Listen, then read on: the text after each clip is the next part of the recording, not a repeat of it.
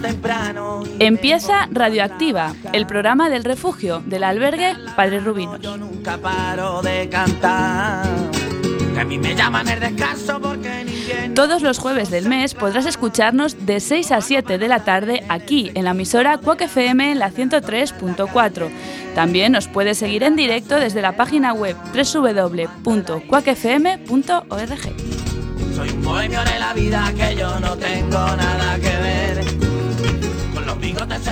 Y nos encontramos a comienzos de junio, el sol calentando en nuestra ciudad, asomándose poco a poco los primeros indicios de un verano que se prevé muy caluroso. Pero también un junio en el que despediremos a Radioactiva para tomarnos, creo que unas merecidas vacaciones hasta el próximo mes de octubre.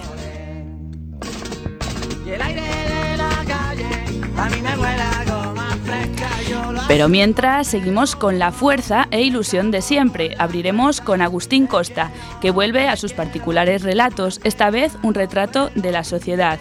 Y Lorenzo Remón abandona el séptimo arte para traernos una consideración diferente sobre los recientes atentados de Londres. Seguiremos con todo el deporte. Nos acompaña hoy un colaborador nuevo, Carlos Domínguez. Se estrena hablándonos sobre los valores del deporte.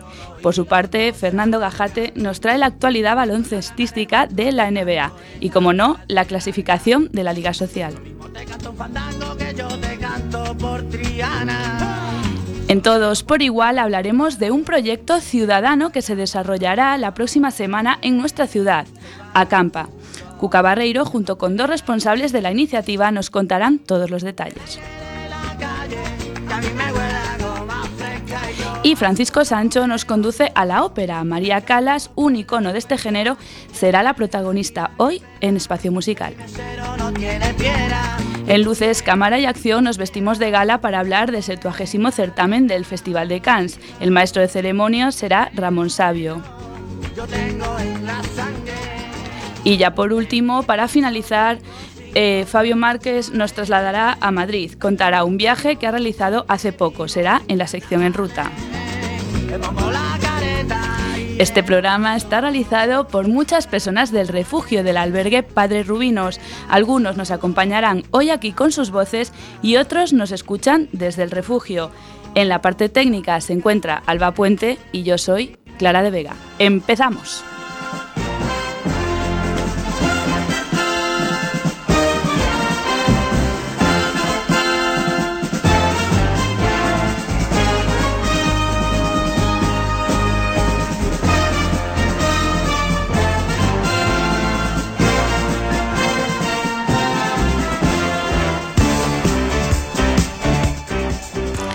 Pues comienza el programa de Radioactiva, de Radioactiva, el programa del refugio, el albergue Padre Rubinos. Y como siempre, comenzaremos presentando a las personas que nos acompañarán durante toda esta hora. Comenzamos por el final. Felipe Agra, muy buenas tardes.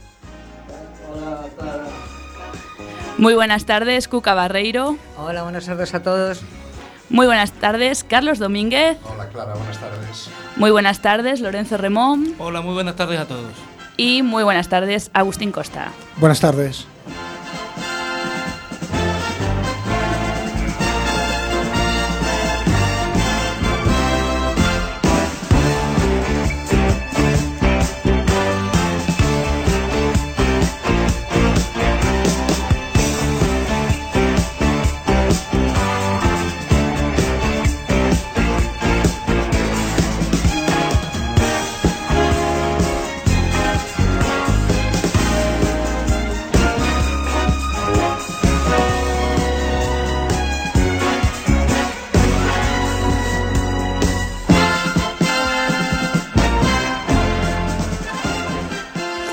Abrimos este Radioactiva de la mejor manera tras la lección sobre los estereotipos de las personas sin hogar que nos expuso el anterior programa. Hoy Agustín Costa nos trae una reflexión acerca de la sociedad actual y lo cegados que estamos, cómodos en nuestro sillón. Lo escuchamos.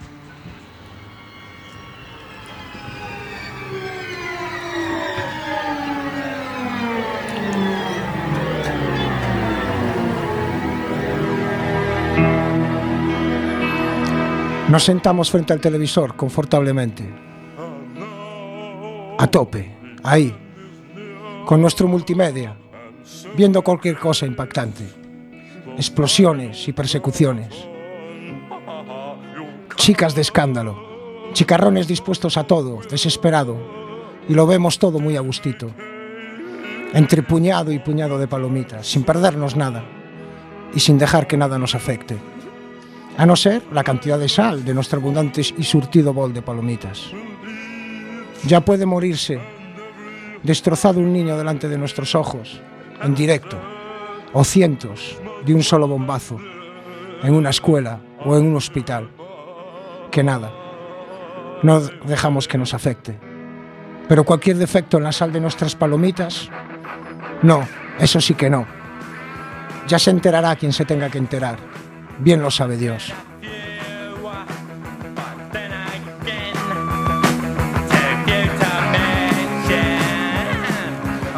No sé, no sé desde cuándo ni, ni, cómo nos hemos vuelto así, pagando un alto precio nuestra aparente comunidad, sin reflexiones, empujados por el sentido común en medio de todos, quizás inconscientemente, arrastrados sin más por lo común saliendo a la vida con el impermeable puesto tan ricamente, con nuestro smartphone, aislándonos en un mundo que creemos nuestro, creando un confortable sofá con abundantes palometas allá donde vamos, en un intento de evitar que el claro desmoronamiento de nuestro entorno nos obligue a implicarnos. Preferimos tratar la vida como si fuera el argumento de una telenovela, excusándonos en nuestras manos limpias, que mostramos orgullosos como Pilatos. Pensamos erróneamente que nosotros no tuvimos nada que ver. Manos limpias, blancas y limpias. Manos que no se manchan. O mejor dicho, que solo se manchan con el aceite y la sal de nuestra generosa ración de palomitas.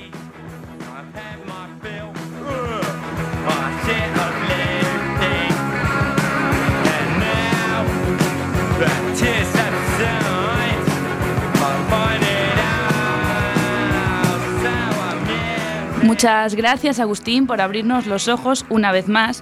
Como cantaba el grupo vallisoletano Celtas Cortos, tranquilo, no te pongas nervioso, tranquilo, tranquilo majete en tu sillón.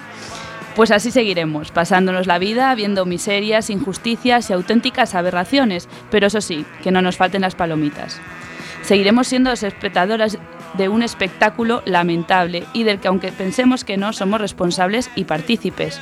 Al menos nosotros desde aquí, desde Radioactiva, denunciamos este tipo de actitudes y reivindicamos una activación por parte de la ciudadanía. Esperemos que con nuestra pequeña aportación a la sociedad se pueda hacer algo. Y seguimos regalando a nuestros radioyentes más historias, más reflexiones, más experiencias. Es el turno ahora de Lorenzo Remón. Solo puedo decir disfrutar.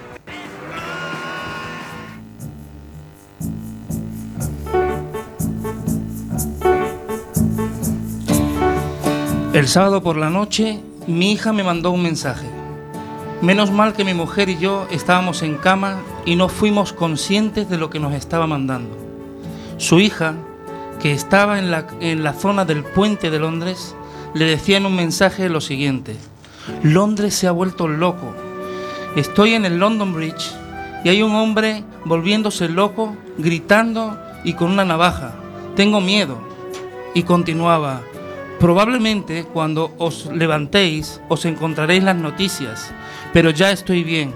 Qué triste. Así comienza el escalofriante relato de Michael Robinson, exfutbolista y comentarista inglés muy popular y querido en nuestro país. Él y su esposa no leyeron los mensajes hasta la mañana posterior a los atentados de la mañana del sábado noche, el día 3, que se han cobrado las vidas de ocho personas y han causado heridas a otras 48. ¿Quién de nosotros no sintió la misma angustia, temor o incertidumbre al recibir la noticia de los atentados que últimamente ocurrieron en Londres? ¿Quién no siente o quién no se siente afectado por cualquier atentado contra la libertad? Es cierto que tenemos normas, leyes, constituciones y devoción religiosa, pero ¿por qué someternos a la tentación de imponérselas a los demás?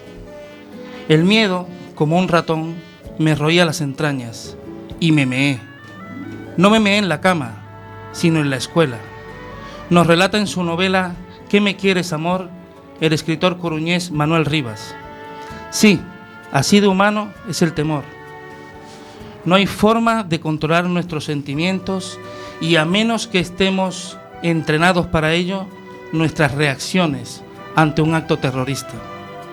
Desde el atemorizado niño que sufre por los abusos de sus convivientes, sean profesores o compañeros de clase, hasta el que va paseando y se encuentra con el muro de la intolerancia y la locura.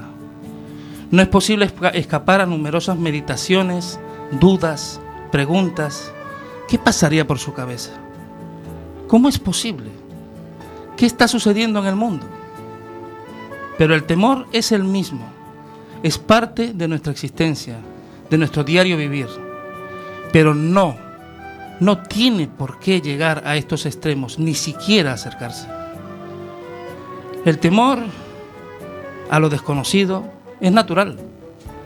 El temor a la oscuridad, a los ruidos estrepitosos, a las sorpresas desagradables, a la pérdida del trabajo, a las luces deslumbrantes, al qué dirán, al qué no contestará ese chico o chica a la invitación a salir juntos. Qué hermoso puede ser temer algunas veces. Tenemos derecho a temer como tenemos derecho a disfrutar de la libertad. Pero somos libres para elegir nuestros temores, o por lo menos así lo considero yo. Y somos libres de afrontar nuestros temores como lo deseemos y actuar en consecuencia. Yo jamás he considerado la idea de hacer puenting, pero he escuchado numerosos testimonios de personas, testimonios muy hermosos, que afrontaron ese desafío. Y el júbilo posterior supera con creces el temor inicial. Y el temor escénico, hasta los más veteranos entre los actores, te dirán que temer entrar en el escenario es el ingrediente principal de toda buena actuación. Un paseo bucólico por entre las flores con tu sobrina pequeña, recordando que en el cielo hay conejos y que la luna es de queso Ver llorar a tu pequeño hijo mientras ve una película de dibujitos porque el perrito está solo y, está lloviendo y ponerte a llorar tú también. Asomarte al puente y sentir la cálida brisa en tu cara mientras una pequeña embarcación cruza el río. Nada de eso nos lo podrán quitar jamás. Entonces, ¿por qué no temer? Temer es vivir, es reír nerviosamente, gritar hasta deshacerte junto a las olas del mar. Temer es aguardar junto a la puerta de la habitación del hospital hasta que te dan la buena noticia. Temer es pegar la oreja a la puerta de la habitación sin distinguir ni una sola palabra cuando tu querido hermano llega tarde el fin de semana. Sí, temer es vivir. Temer es amar. Temer es perdonar. Temer es seguir con esperanza. Y eso es lo que no nos podrán quitar jamás. Elegimos temer, eso nos mantendrá alertas, pero vosotros, además de odiar, ¿qué más podéis elegir? Mi hijo también vive en Londres, también me mandó un mensaje. Gracias a Dios, todos están bien.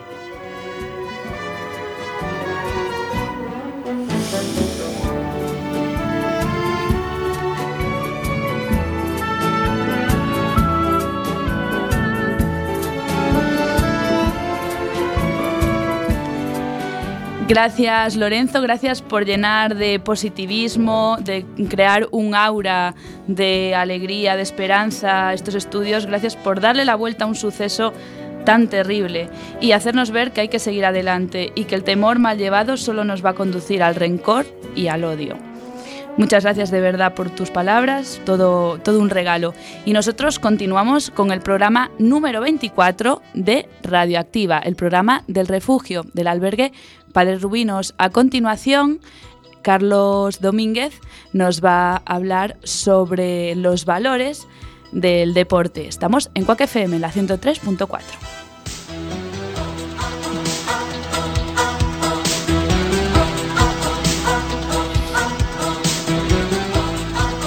Hola, buenas tardes. Eh, vamos a ver, de lo que trata es de lo que trataré es de hacer una pequeña reflexión tanto del deporte en la actualidad eh, sobre dos aspectos: lo que significa como herramienta social para crear valores y analizar el enfoque con el que el deporte se utiliza actualmente. ¿no? Evidentemente todo lo que refiera está condicionado por el país en el que vivo, España, las propias creencias personales y mi sistema de, de, de pensamientos. ¿no? Además de tener un entorno familiar en el cual les encantaba el deporte, he sido seguidor desde pequeño, he jugado al baloncesto, he entrenado equipos de diferentes edades y categorías y he practicado otro montón de deportes como tenis, badminton, judo, squash, fútbol, etc.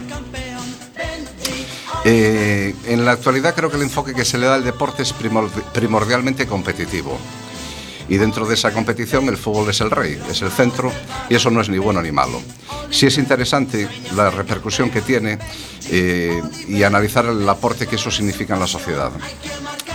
Evidentemente todos sabemos que hoy en día llegar a ser un futbolista de élite es un pasaporte para la gloria. Por ello es fácil detectar algunas costumbres que sean, son como mínimo discutibles. Eh, muchos padres han caído en la tentación de enfocar a sus hijos para que lleguen a ser deportistas de élite. No soy juez, por eso no lo valoro como positivo ni negativo. Lo que sí puedo observar es que ha modificado una escala de valores en la sociedad, en la cual lo primero era la formación y después el resto de actividades. Actualmente esto ha invertido. Mi criterio al respecto es que los estudios debieran de ocupar siempre y a lo largo de toda nuestra vida el primer lugar. Otro punto importante, el cual he presenciado tanto como espectador como entrenador, es el grado de exigencia.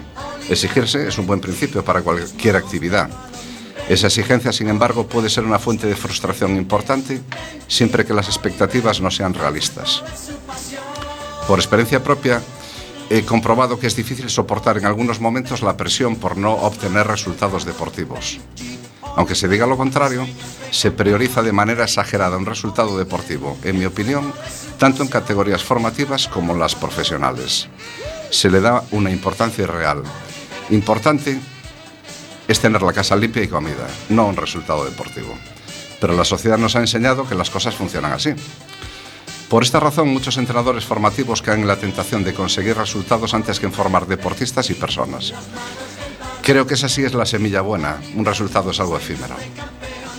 He visto como chicos muy jóvenes sufrían presiones por parte de padres que nada beneficiaban la confianza ni el disfrute en la actividad.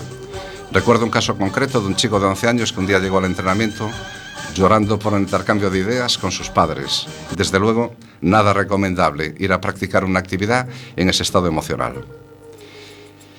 Por otra parte, eh, valorando el deporte en general, si un equipo gana es maravilloso, genial, estupendo y caben todos los adjetivos positivos que podamos imaginar. Sin embargo, si un equipo pierde, aunque quede en segunda posición, es un fracaso. Recuerdo las palabras de un exfutbolista, Manolo Sánchez, en una temporada que su equipo había quedado segundo en cinco competiciones. El, entrevistador le preguntaba si lo consideraba un fracaso y él argumentaba con sorpresa que, que cómo se podía considerar un fracaso semejantes resultados. Pero sin embargo es demasiado habitual escuchar o leer algo semejante. Otro aspecto importante y cómo cambiar el enfoque del deporte es pensar en la cooperatividad. Este sí que es un verdadero valor clave en el deporte, tanto en el entrenamiento como en la fase de competición. Me asombra ver partidos de profesionales en los cuales un jugador cae lesionado y los demás pasan de largo sin auxiliarlo. ¿Es eso deporte? En la NBA, competición que en el plano meramente deportivo me gusta mucho, en la creación o fomento de valores, el ayudar a un jugador del otro equipo está mal visto. Una vez más hago la misma pregunta, ¿es eso deporte? Potenciar la ayuda es clave. No caer en errores como considerar que por un resultado todo está justificado sería un importante adelanto para que el deporte recupere sus valores y que ayuden a que la sociedad sea un lugar más agradable para convivir. Como breve resumen, se trata de dar una importancia, una visión sobre la importancia que tiene el deporte en la sociedad su mala utilización creo que ha creado tensiones por cuestiones menores. Vivimos en un país en que la división por razón de la rivalidad en el fútbol entre el Barcelona y el Madrid, o viceversa, genera disputas, enfados e incluso, desgraciadamente, muertes. Sin duda, ha traspasado el ámbito deportivo para convertirse en una cuestión de principios, de más que dudosa valía, en el cual se mezcla política, regionalismos y no sé cuántos más temas que nada tienen que ver con deporte. Si todo esto no fuese suficiente, aún le sumamos la promoción de malas prácticas como considerar listo al que engaña, por conseguir una victoria vale todo, y más actitudes poco o nada éticas. Podemos, por lo tanto, considerar que el deporte está siendo utilizado de manera contraria a lo que sus principios proponen. Por ello, aun a riesgo de ser considerado un exagerado o algo similar, mi criterio al respecto es que el deporte es una actividad maravillosa y la competición es insana.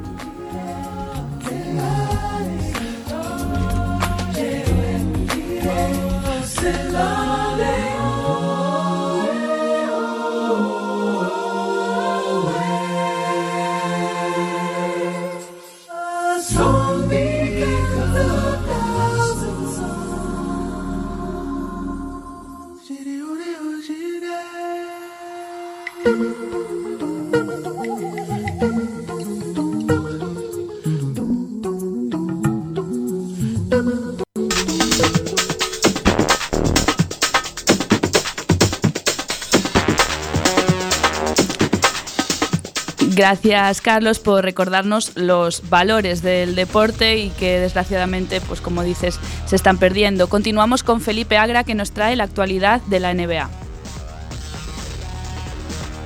Hablemos de baloncesto NBA. Final de temporada 2017. Warriors contra Cavaliers.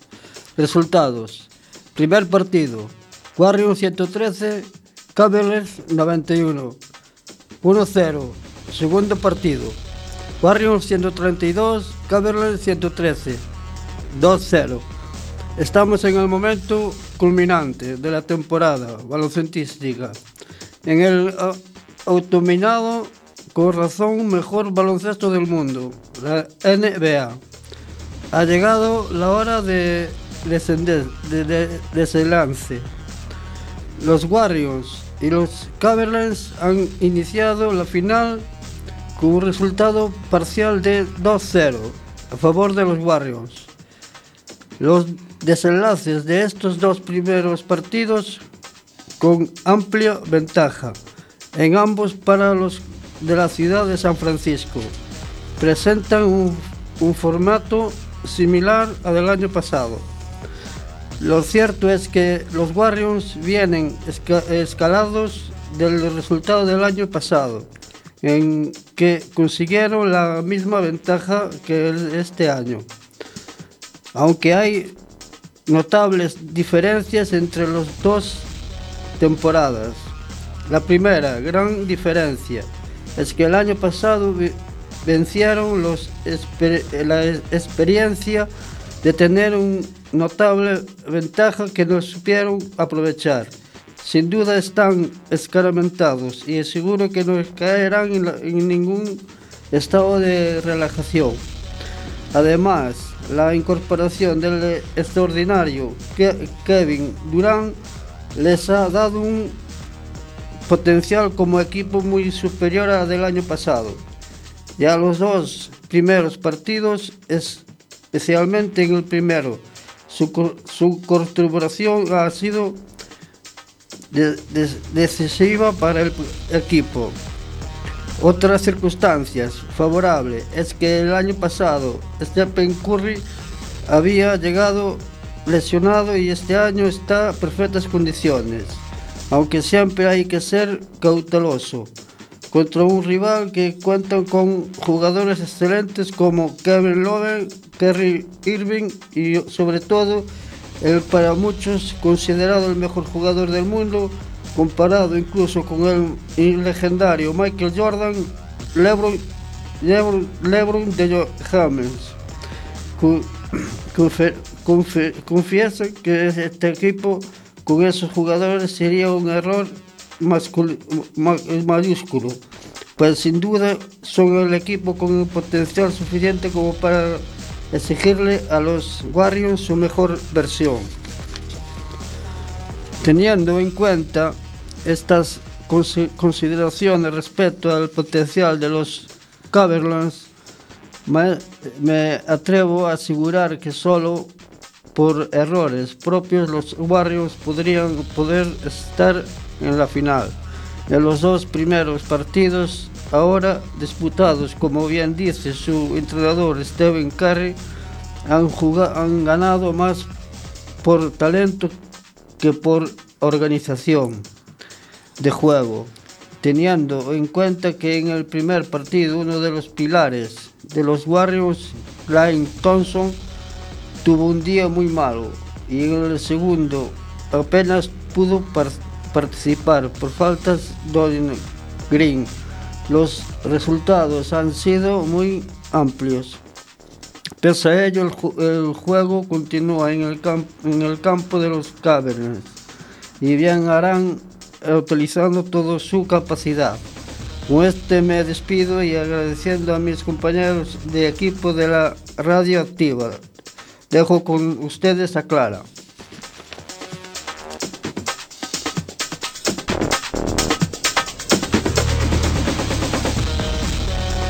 Gracias eh, eh, Felipe Agra por este repaso de la NBA y gracias Carlos por eso, recordarnos los verdaderos principios del, deporte que desgraciadamente se están perdiendo.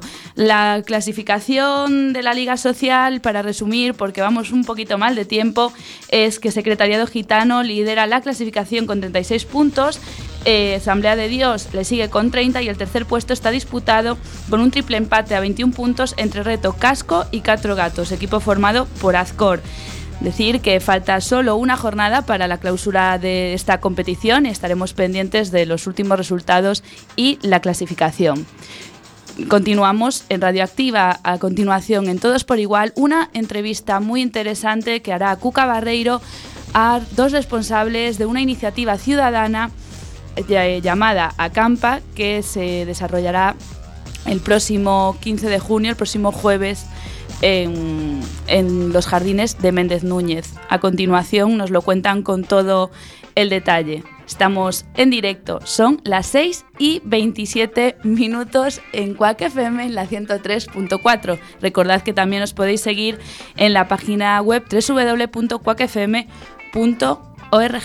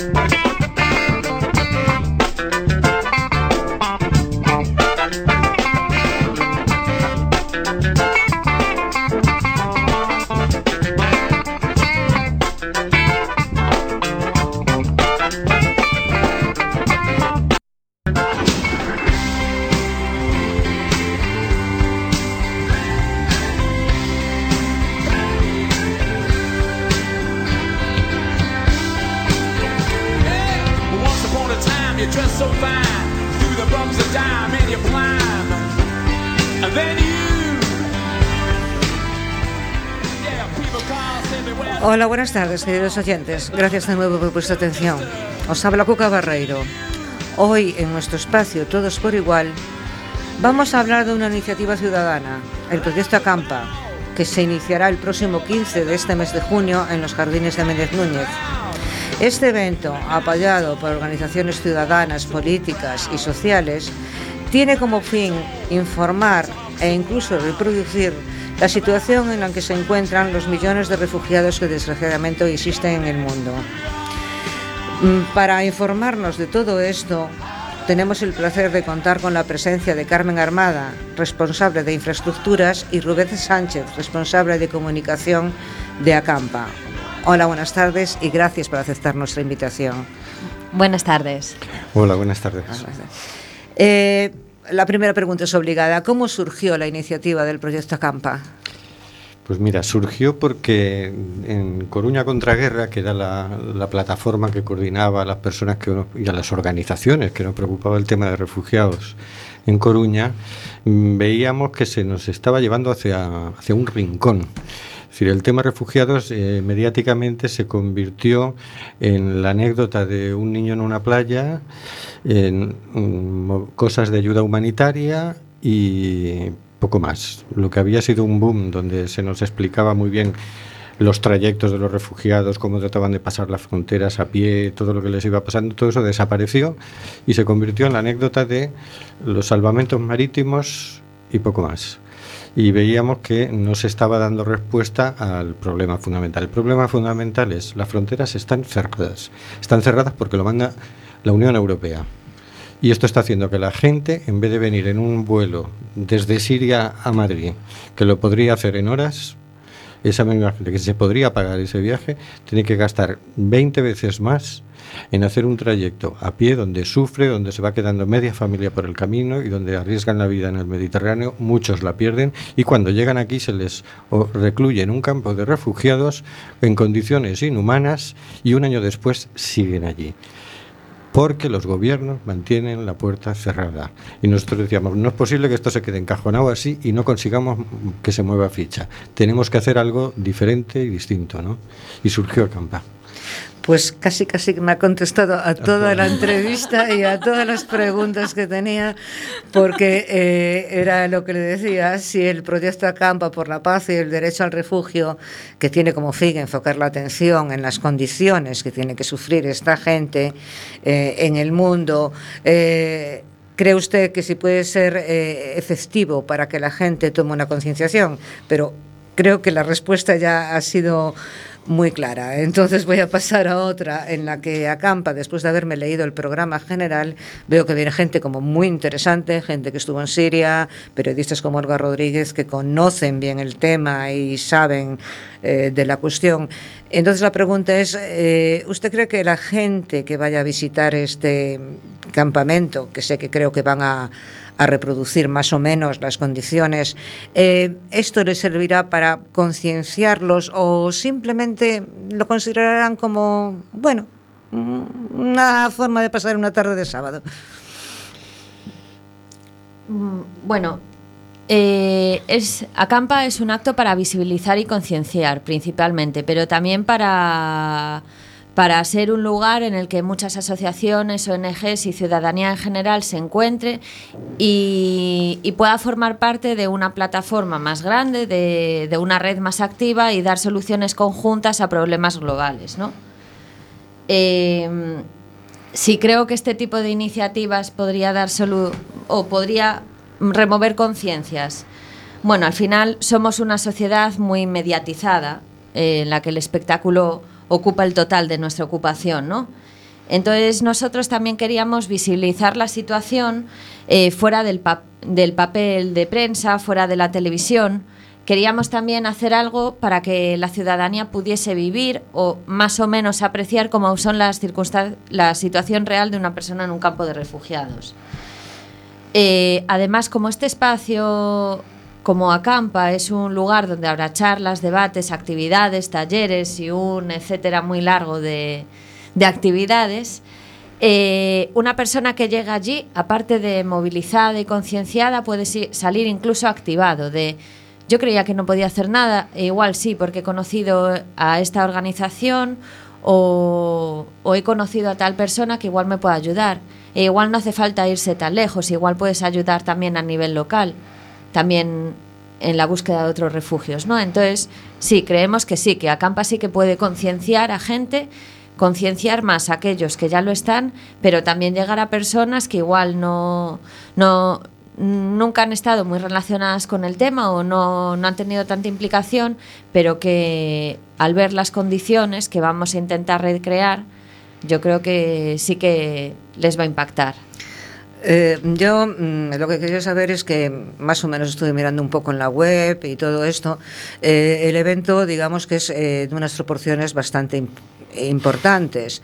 hay muchas organizaciones implicadas, mucha gente, algo que tuvo que exigir gran trabajo. ¿Fue realmente difícil conseguir ensamblar un proyecto de este tipo? Bueno, fue complejo. Difícil no, porque todos los que nos hemos sumado a, ensamblarlo, digamos que partíamos de una de una sensación de que era urgente e importante hacerlo. Entonces, por supuesto, cuando mezclas distintas organizaciones, distintas personas, surgen roces, dificultades, alguna que otra discusión, etcétera. Pero no hemos perdido el norte en ningún momento, hemos podido sobrellevar todo eso eh, afortunadamente muy bien. Y ahora mismo es un momento en el que si paramos un momentito a mirar entre nosotros lo que estamos organizando, que somos muchos, eh, resulta muy emocionante porque ya solo la cantidad inmensa de horas invertidas, la cantidad de situaciones que hemos superado, eh, nos une mucho. Es como de repente tenemos un bagaje común muy emocionante para nosotros, ¿no? Y nos falta lo más interesante todavía, ¿no? Eh, mm, yo lo que mm, querría saber ahora es que desgraciadamente vivimos unos tiempos muy convulsos. Eh, la xenofobia y demás eh, cosas están un, poquito eh, en la calle, hay gente que opina de formas muy distintas.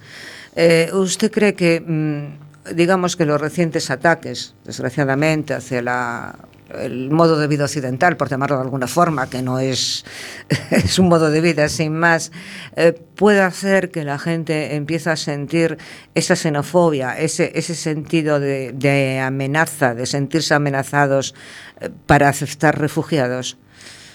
Yo, eh, bueno, claro que afectan, obviamente. Todo lo que está sucediendo en Europa, claro que nos afecta día a día. Incluso decimos, bueno, a ver, a ver ahora, a ver ahora qué pasa, ¿no? Si nos dirán algo, si no. Pero al final es que la sociedad tiene miedo y el miedo es algo libre, lícito. Pero también a veces el miedo es ignorante, ¿no? El miedo no te, no te deja ver más allá.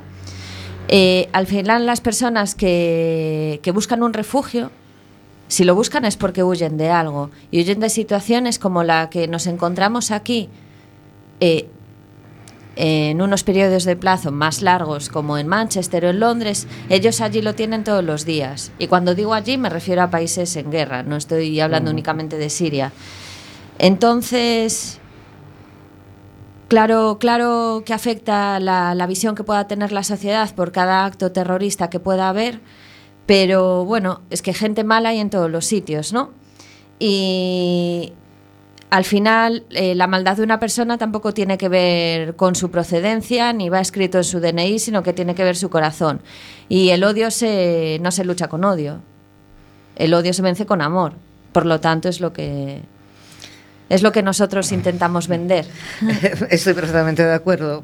Yo misma, lo puedo decir, yo me he pasado media vida entre el Reino Unido y España. Eh, nunca tuve ningún problema, no voy a decir todo lo contrario, pero mm, tal vez porque como ciudadana de la comunidad eh, europea, pues mujer blanca, eh, tal, y, sin problemas. Aquí, mm, en una ciudad tan pequeña como Coruña, y ahora estoy cambiando todo el guion, que Clara ya me está mirando, eh, es muy pequeña, somos 250.000 habitantes, y a veces escuchas comentarios que realmente me tengo que casi morder la lengua y decir no sé, porque soy respetuosa y decirle, pero cállate una vez, imbécil, que estás contando, ¿no? En decir, entonces, e, es lo que digo, eh, em, eh, quizá eh, estamos un poco aguetando a la gente, es decir, em, sí, yo te acojo, pero te meto y ya la respuesta me la dio usted antes, porque me parece totalmente absurdo que una persona que viene refugiada te meto en un centro de detención. Un centro de detención para mí es una cárcel para mí, mm. es opinión personal. Entonces, eh, quizá no deberíamos de abrirnos un poco más. El hombre tiene miedo a lo desconocido, a la cultura desconocida, pero el mestizaje cultural realmente es eh, muy importante y se aprenden unos de otros. Entonces, no piensa que quizá tal vez lo que tenemos es una falta de información total acerca de este tema. Sí, es un tema que me llama poderosamente la atención. Es decir, en, España tenemos una cantidad tremenda, por ejemplo, de población que viene de Rumanía. ¿Qué sabemos de Rumanía en España? Los siguientes que más tenemos en España son marroquíes. ¿Qué sabemos de Marruecos, de sus costumbres, de su forma de ver las cosas? Absolutamente nada. Nos sabemos a lo mejor los detalles de la vida íntima de algún famosillo cuyo mérito es no se sabe cuál. Pero no sabemos muy bien las cosas más interesantes de las culturas que nos están penetrando, digamos, con las que nos estamos mezclando, y también eso influye en que las personas, si no se nos facilita, eh, nos vamos quedando a cierta distancia del otro porque lo vemos un poquito diferente. Eso no solo pasa con los, con los inmigrantes, pasa con, con, las personas con diferente orientación sexual, pasa con las personas con, diferente, con diversidad funcional, pasa con todo el que es diferente de alguna manera, que termina siendo marginado y discriminado. ¿no? Eh, si no hacemos un esfuerzo intencional, eh, eso es lo que va a salir. Pero yo creo que ahora mismo ya hay mucha gente con mucha conciencia y que si bien es cierto que se va precipitando lo peor, la xenofobia, la discriminación, también lo mejor. Al mismo tiempo que vemos un fanático violento, vemos a alguien heroico que trata de todo lo contrario, de evitar eh, eso. No sé, no sé cómo terminará esta historia, ¿no? pero es un momento muy bonito de la historia en el que yo creo que se va a mostrar lo mejor y lo peor del ser humano muy deprisa muy deprisa. Nosotros creemos que hay que apostar por la tolerancia, que hay que apostar por la mezcla, por la diversidad, que es una cosa que históricamente ya está más que comprobada, que no es que nos la vayamos a inventar ahora. Y, y como decía Carmen, pues por el amor y por la comprensión entre los seres humanos. ¿no? Pues eh, como vamos muy mal de tiempo, aunque esto daría para mucho, les agradezco muchísimo que hayan aceptado esta entrevista y estoy plenamente de acuerdo como usted, eh, todo lo de conocido asusta, pero cuando se conoce, a veces se descubre y dices, caray, es mejor que lo que conocía antes. Y mm, vamos, como persona que ha viajado bastante y he estado por ahí, desde luego mm, cuentan con toda mi solidaridad y lo único que puedo pedirles a todos los coruñeses que me están escuchando en este momento es que por favor vayan por Méndez Núñez, se enteren un poquito, porque muchas veces la ignorancia o las malas informaciones, más que la ignorancia, nos lleva a pensar en cosas que no son reales profundicemos en la verdad, que es lo que nos interesa. Y muchas gracias, muy agradecida y un placer completamente por haberos conocido. Muchas gracias a vosotros. Muchas gracias, como bueno, reitero las palabras de Cuca, muchísimas gracias por venir. Y nosotros también estaremos, somos, el Padre Rubinos está dentro de las asociaciones que, que estarán en, Méndez Núñez, así que bueno, como dijo Cuca, también animar a todos los coruñeses y un gran proyecto, una gran iniciativa que esperemos que la hay muchas conciencias y que a partir de ahí la ciudadanía se empieza a activar un poquito. Muchas gracias.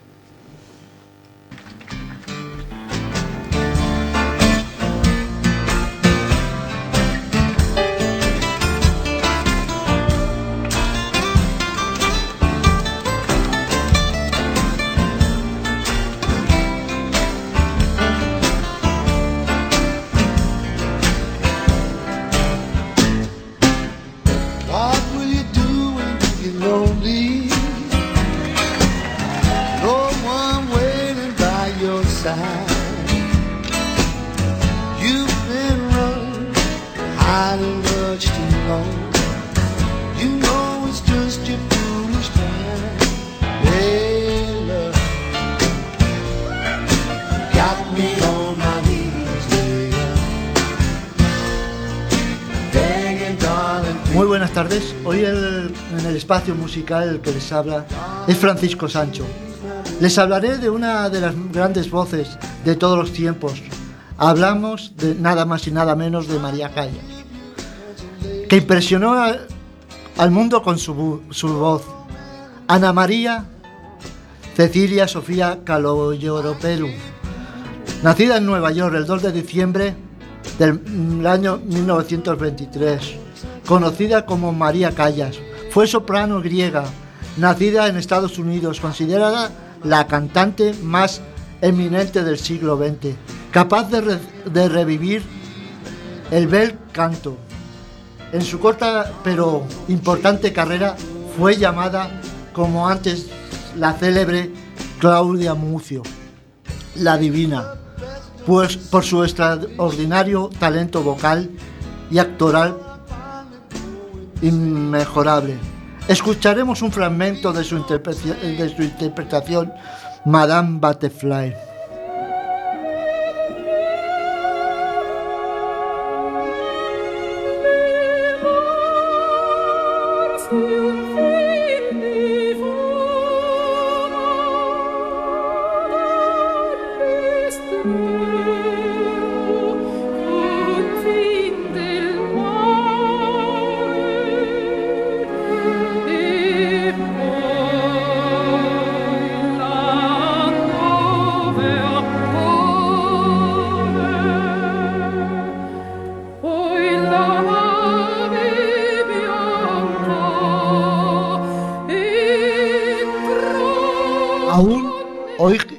Controversia su peculiar, su peculiar voz de registro, de registro amplio y que unida a su dominio de la técnica le permitió cantar, cantar roles de, soprano ligera, lacme, semiradime, Gilda, a los dramáticos Burginilde, Lady eh, Macbeth, incluso de Mezzo, Carmen, Dalida, y alternar entre los personajes la colotura ágil y dramáticos pesados con el sector.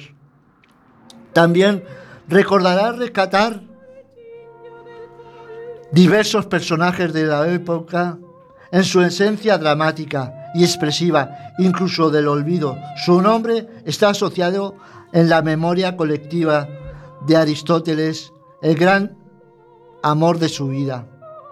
Era hija de Angelina Damitris y George Kalogeropoulos, una pareja de migrantes griegos que llegaron a Estados Unidos en agosto de 1923, asentado su domicilio en la ciudad de Nueva York, 1929. Jorge Kalogeropoulos, farmacéutico de profesión, tras la separación de sus padres, María viajó a Grecia en 1937 Comenzó su formación en el Conservatorio Nacional de Atenas y para, inscribirse tuvo de falsear su edad, ya que no tenía los 16 años mínimos. Estudió con la soprano María Trivella y después Bell cantó con Elvira de Hidalgo, que la formó en la tradición de Belcato, romántico italiano. En el año 1938 hará su debut no profesional como Santuza a Caballeira Rusticana. En Atenas el debut de María fue en febrero de 1942. En el Teatro Lírico Nacional de Atenas, la opereta O Vacacio. El primer éxito lo tendría en agosto de 1942 con Tosca en la, ópera de Atenas. Pronto cantó Fidelio, Tiefolda y Caballería Rusticana. Y también en Atenas, en 1944, sus éxitos, sus éxitos no fueron muchos hasta que lo quiso escuchar Edward Gerson, el director general Metropolitan Opera House, quien le ofreció inmediatamente los principales papeles en dos producciones en la temporada 1946 y 1947, Fidela de Ludwig van Beethoven y Madama, Madama Butterfly de Giacomo Pucci. Para sorpresa Jackson, María rechazó los papeles, no quería cantar Fidelio en inglés y consideraba que el rol de Butterfly no era el mejor para su debut en América. Encontró trabajo en 1946, pero continuó practicando con vigor para perfeccionar su técnica. Tomó como agente a Eddie Bagadosi y aceptó cantar la ópera Turandot en Chicago en enero de 1947, con un reparto de cantantes europeos célebres, en una compañía que fue fundada, fundada por Baragozzi, Ottavio Scotto, un empresario italiano. Ahora escucharemos O mio bambino caro.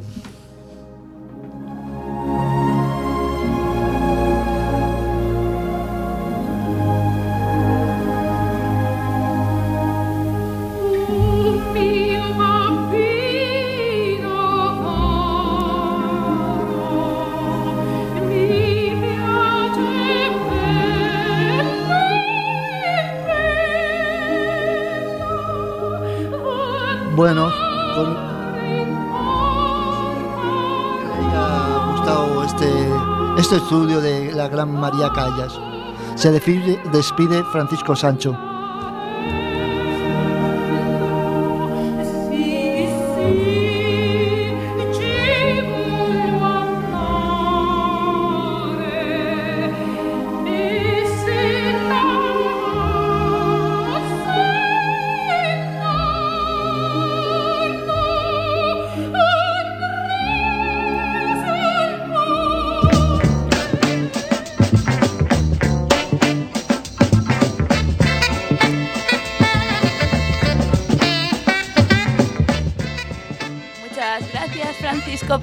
Eh, recordarnos a este icono de la ópera, María Calas.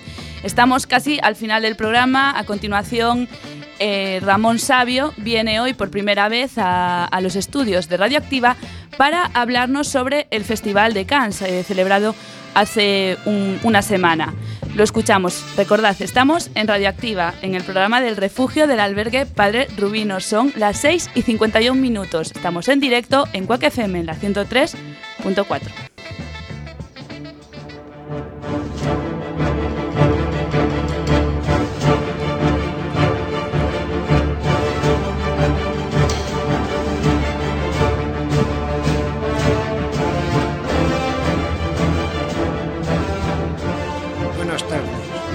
a Luces, Cámara y Acción.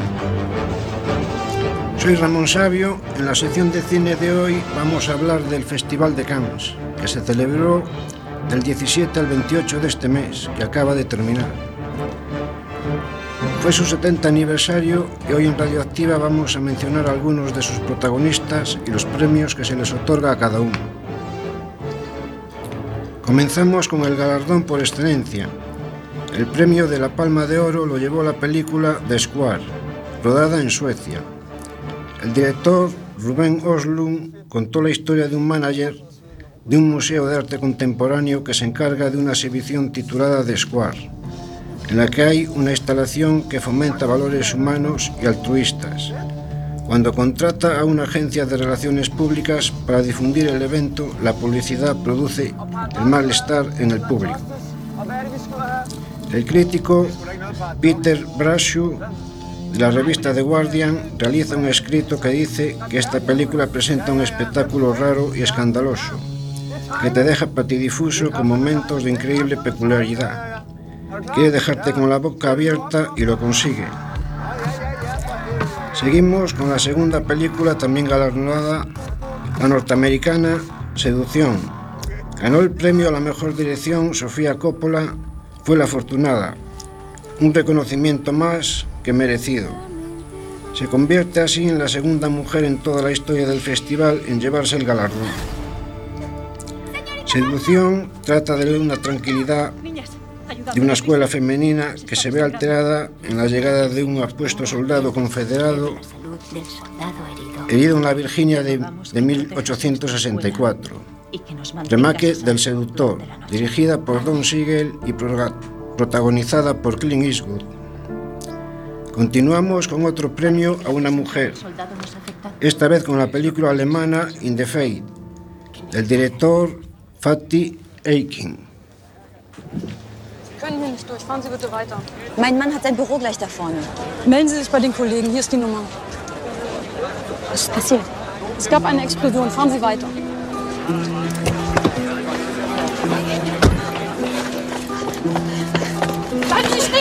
Where,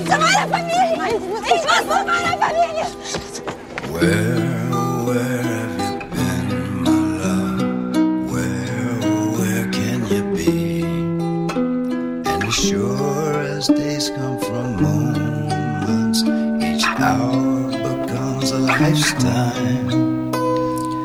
Fue galardonada a la mejor actriz Diane Kruger, una película que trata de la vida de Kalja que se hunde cuando su marido y su hijo mueren en un atentado con bomba, tras el duelo y la injusticia llegará el tiempo de la venganza. Y para finalizar nuestro repaso por las películas ganadoras del Festival de Cannes, no podía faltar el premio al mejor actor. En esta ocasión fue para Joaquín Phoenix por la película You Were Never Really Here, realizada en Reino Unido. También se le otorgó el premio al mejor guion, una adaptación de la novela de Jonathan Ains, muy lograda por el guionista y director Lynn Ramsey. La película trata de un antiguo veterano de guerra que dedica su tiempo a intentar salvar a las mujeres que son explotadas sexualmente. Un día recibe la llamada de un político porque su hija ha sido secuestrada. Espero que os haya gustado este pequeño resumen del Festival de Cannes de este año. Un saludo y hasta la próxima.